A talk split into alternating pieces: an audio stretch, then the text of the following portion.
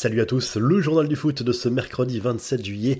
Neymar règle ses comptes, vivement critiqué par les médias brésiliens depuis son penalty supposé simulé lors du match entre Osaka et le Paris Saint-Germain lundi.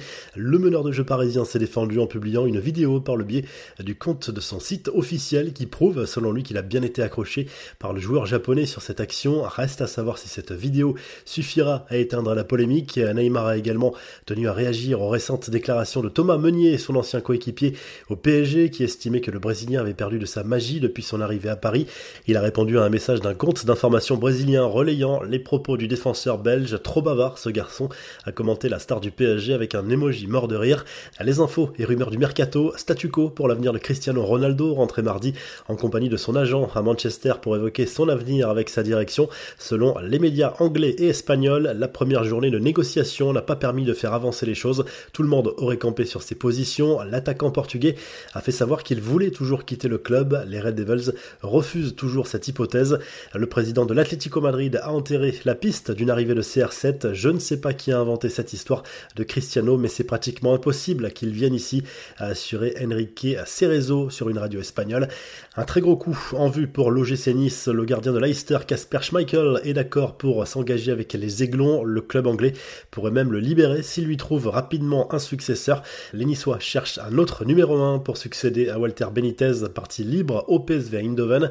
Comme attendu, Nordi Bukele s'est engagé avec le Paris Saint-Germain, le défenseur français de 24 ans qui évolue à Leipzig depuis 4 ans a signé un bail jusqu'en 2027, un transfert estimé entre 10 et 15 millions d'euros. Enfin, le rêve des supporters du National est devenu réalité. À 16 ans après son départ pour l'Europe, Luis Suarez va faire son retour en Uruguay dans le club de ses débuts à Montevideo. L'attaquant de 35 ans a lui-même confirmé la nouvelle sur les réseaux sociaux.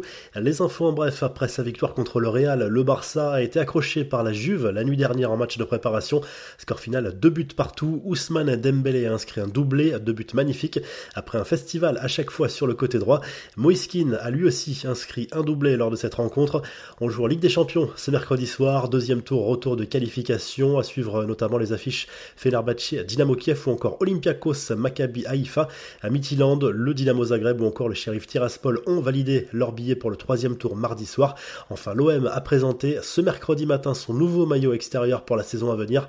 Le club se réjouit de rendre hommage à la diversité du peuple marseillais et à l'histoire cosmopolite de la ville à travers cette tunique. La revue de presse Le Football reprend sa place à la une du journal L'équipe qui se penche très largement sur la demi-finale de l'Euro féminin entre l'équipe de France et l'Allemagne en Angleterre. Les Françaises espèrent atteindre pour la première fois la finale d'un grand tournoi international. Les Anglaises joueront cette finale dimanche à Wembley après leur carton 4 à 0 face aux Suédoises.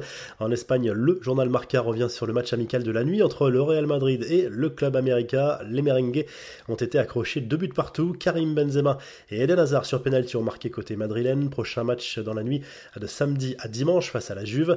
Le journal Sport consacre sa une à Jules Koundé dont l'arrivée au FC Barcelone est désormais bouclée avec un contrat de 5 ans à la clé. L'international français quitte le FC Séville après 3 saisons en Andalousie.